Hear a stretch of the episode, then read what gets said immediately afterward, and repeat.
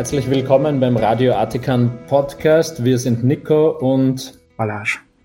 Eine Kirche in Kanada hat eine Kleinstadt zu einem freien Sonntag gezwungen, was in Nordamerika offensichtlich eine Nachricht wert ist. Es geht um Norwich, Ontario, eben in Kanada. Da hat eine örtliche Kirche, die sogenannte Netherlands Reformed Congregation, für alle Geschäfte in der Stadt durchgesetzt, dass sie sonntags geschlossen halten. Die Mitglieder der Kirche gehen herum und wenn sie merken, dass ein Geschäft offen hat am Sonntag, gehen sie rein und drohen mit Boykott, also nicht nur sonntags, sondern generell und drohen sogar schlechte Erfahrungsberichte in Online-Diensten wie Google an also sie sind auch wirklich bereit zu lügen, um das durchzusetzen, was sie wollen. Und das scheint mittlerweile wirklich stadtweit funktioniert zu haben.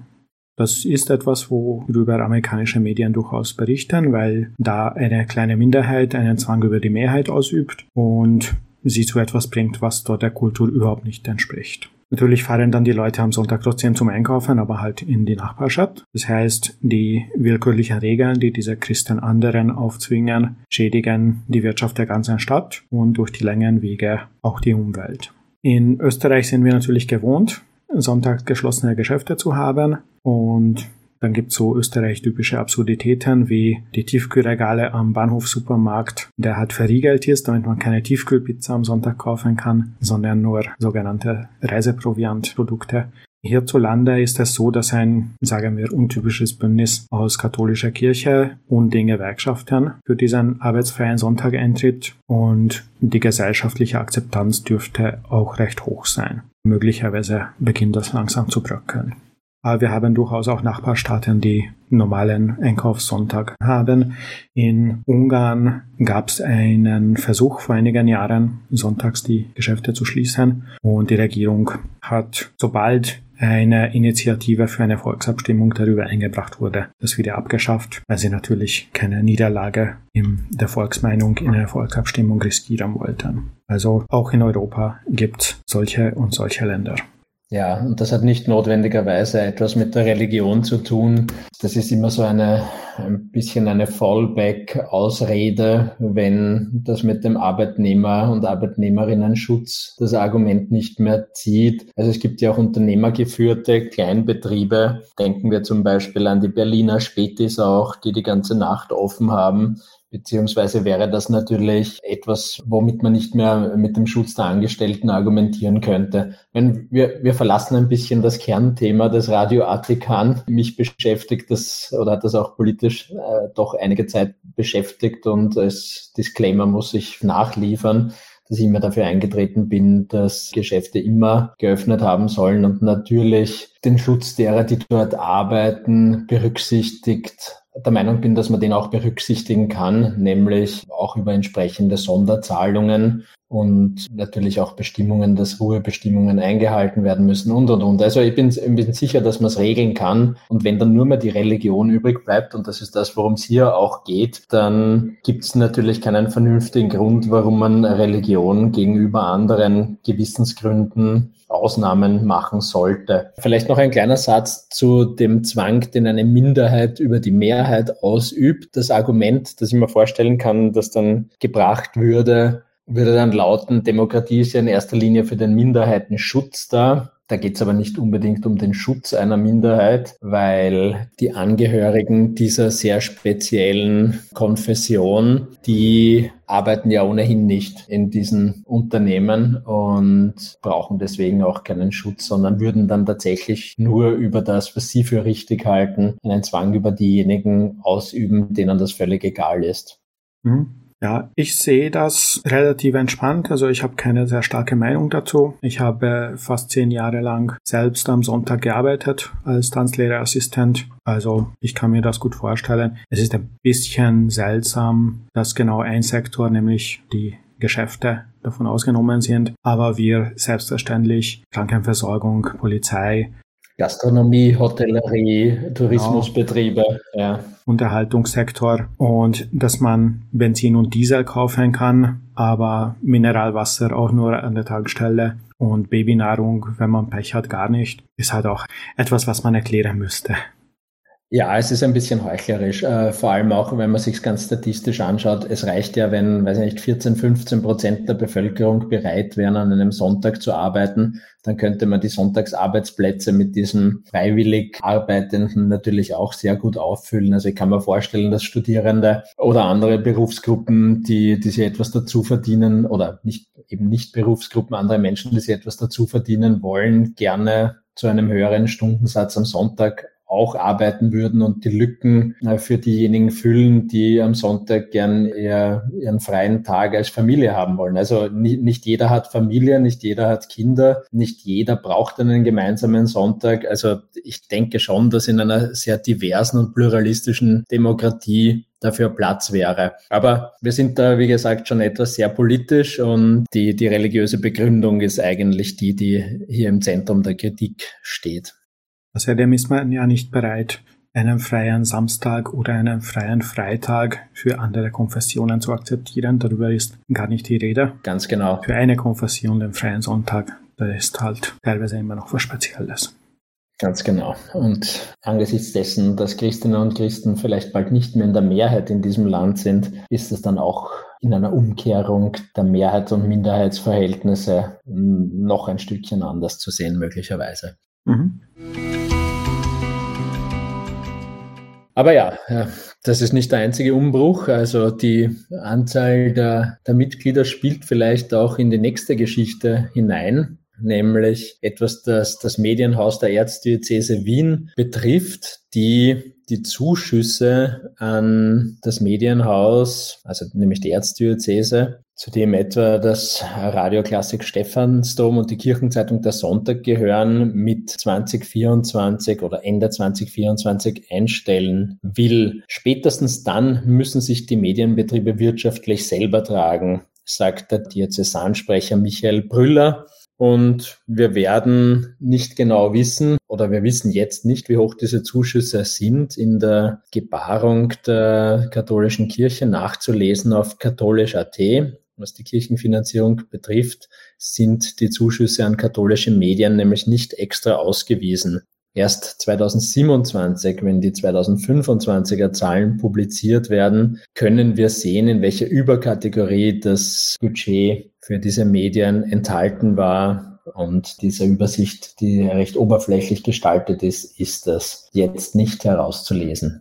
Du hast ja durchaus mit Medienökonomie zu tun und mit wirtschaftlich sich tragen müssenden Medien in Österreich. Ist das aktuell sehr schwer?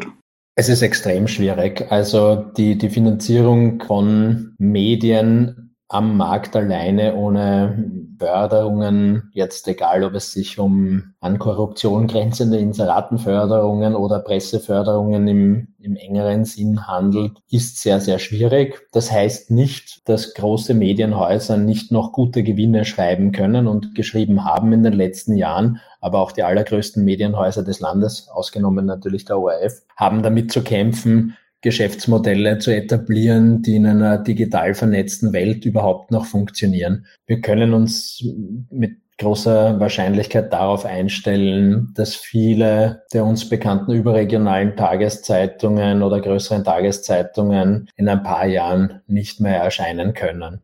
Wenn wir von Medien rechnen, meinen wir häufig äh, das, was unter Qualitätsjournalismus betrieben wird. Es gibt natürlich ganz, ganz viele Unterhaltungsmedien, digital und nicht digital, die von diesem Wegbrechen der Geschäftsmodelle nicht betroffen sind. Aber auch wenn wir wohlwollend die Medienbetriebe der katholischen Kirche doch noch zum Journalismus im weitesten Sinn auch dazu zählen wollen, kann ich schon verstehen, dass es die nicht so leicht haben. Und da ist eine entzogene Förderung vom, sozusagen vom Mutterkonzern Kirche möglicherweise oder ganz sicher auch etwas sehr, sehr Schwieriges. Wenn wir daran denken, dass sogenannte Parteizeitungen schon seit den 1990ern es schwierig haben und letztendlich eingestellt wurden, obwohl sie im Nachkriegsösterreich eine große Geschichte sich erarbeitet haben, haben es die spezifisch katholischen Medien ja auch deutlich länger ausgehalten. Dann ist es natürlich auch so, dass die katholische Kirche an Medienkonzernen die natürlich Gewinn abwerfen sollen,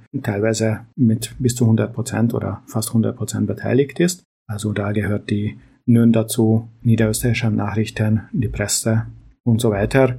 Aber die werden wohl keine Zuschüsse brauchen. Radioklassik Stephansdom habe ich teilweise gerne gehört, zumindest solange sie klassische Musik spielen, ohne Werbung, das ist nett. Die Nachrichten von ihnen brauche ich nicht oder wenn sie Messen übertragen, aber da war ich recht dankbar, dass die katholische Kirche mir ein Klassikradio finanziert hat. Aber ich werde es auch überleben.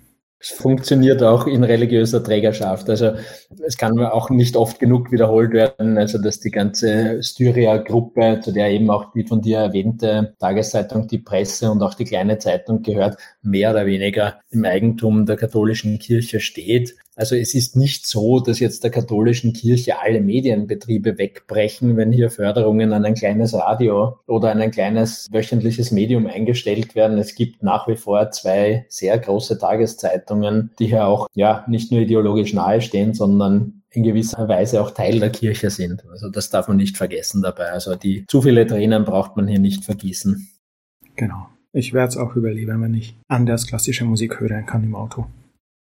Ja, ich bin sicher, du hast deine Quellen. Ja, so ist das.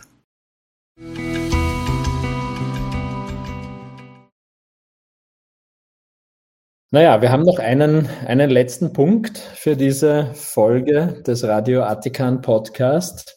Und da machen wir wieder einen Blick in die USA über die zehn Gebote die in, in den Schulen in Texas in einer sehr speziellen äh, Version aufgehängt werden oder publiziert werden hätten sollen. Wir haben schon darüber berichtet, über diesen Gesetzesvorschlag. Ähm, und zwar, du, du kannst das sicher genauer ausführen, dass die in einer bestimmten alten Übersetzung eben hängen sollten. Genau. Nur die Betreiberinnen dieser Initiative waren so inkompetent oder überfordert mit ihrem frommen Wunsch, dass sie die Fristen dafür verpasst haben aber es gibt sicher einen zweiten Anlauf. Ja, davon kann man ausgehen. Also wenn man anschaut, mit welcher Systematik und welchem Eifer heuer zum Beispiel transfeindliche Gesetze in den USA, in den Bundesstaatsparlamenten eingebracht wurden, dann kann man davon ausgehen, dass sobald das nächste Fenster aufgeht, dieser Vorschlag fertig formuliert und von Juristen vorbereitet mit allen Fristen, allen Regeln entsprechend dort liegen wird. Es hätte eben die sogenannte King James Übersetzung werden sollen. In England war es ja so, dass ein paar Jahre vorher eigentlich noch der erste englische Übersetzer einer Bibel vom Geheimdienst aufgespürt im Ausland und umgebracht wurde. Aber Anfang des 17. Jahrhunderts hat sich dann King James gedacht, na, jetzt bräuchten wir dann doch eine Übersetzung. Das war ja dann kurz nach der Reformation. Und da haben sie dann die Idee gehabt, das brauchen wir doch in einer anderen Sprache als Latein, damit es wirklich alle lesen können. Und haben es halt in dieser Vor-Shakespeare-Sprache, die uns wirklich eigentümlich alt vorkommt, übersetzen lassen. Und für viele amerikanische Evangelikale ist das trotzdem die Bibel, weil sie nicht unterscheiden können zwischen Hebräisch aus dem ersten Jahrtausend vor unserer Zeitrechnung und Altenglisch aus dem 17. Jahrhundert und meinen, das ist halt das Original auch wenn es nicht mal eine besonders ja. gute Übersetzung ist. Ja, man könnte Studien, und es wurden Studien dem natürlich auch gewidmet, wie viel von dieser Bibelschreibung, Umschreibung, hinter Übersetzung und Neuinterpretation original ist und nicht original. Ich mhm. denke, jeder Mensch, der daran gearbeitet hat, hat wahrscheinlich seine eigenen Sichtweisen oder beauftragte Sichtweisen in das Werk in irgendeiner Art und Weise inkorporiert. Mhm. Das, das natürlich nie in so einem Original vorlag wie es vielleicht manche Menschen glauben. Es lag mal in etwas vor, was wir heute als Original bezeichnen würden, nur haben wir das nicht. Also es wurde ja einmal zum ersten Mal geschrieben, nur wurde es ziemlich schnell übernommen und beim Kopieren halt dann wieder angepasst an die lokal gültigen Dogmen und Lehren. Und einige von diesen durchaus relevanten Veränderungen hat die Bibelwissenschaft tatsächlich herausgefunden. Ich werde ein Buch verlinken von Bart Ehrman, mhm. vom Professor, das das sehr gut und sehr interessant beschreibt. Ja, super. Ausgezeichnet. Wir sind damit am Ende dieser Folge angelangt. Danke, Ballasch. Wir freuen uns auf die nächste Episode und danke fürs Zuhören. Vielen Dank fürs Zuhören. Macht es gut. Bis zum nächsten Mal.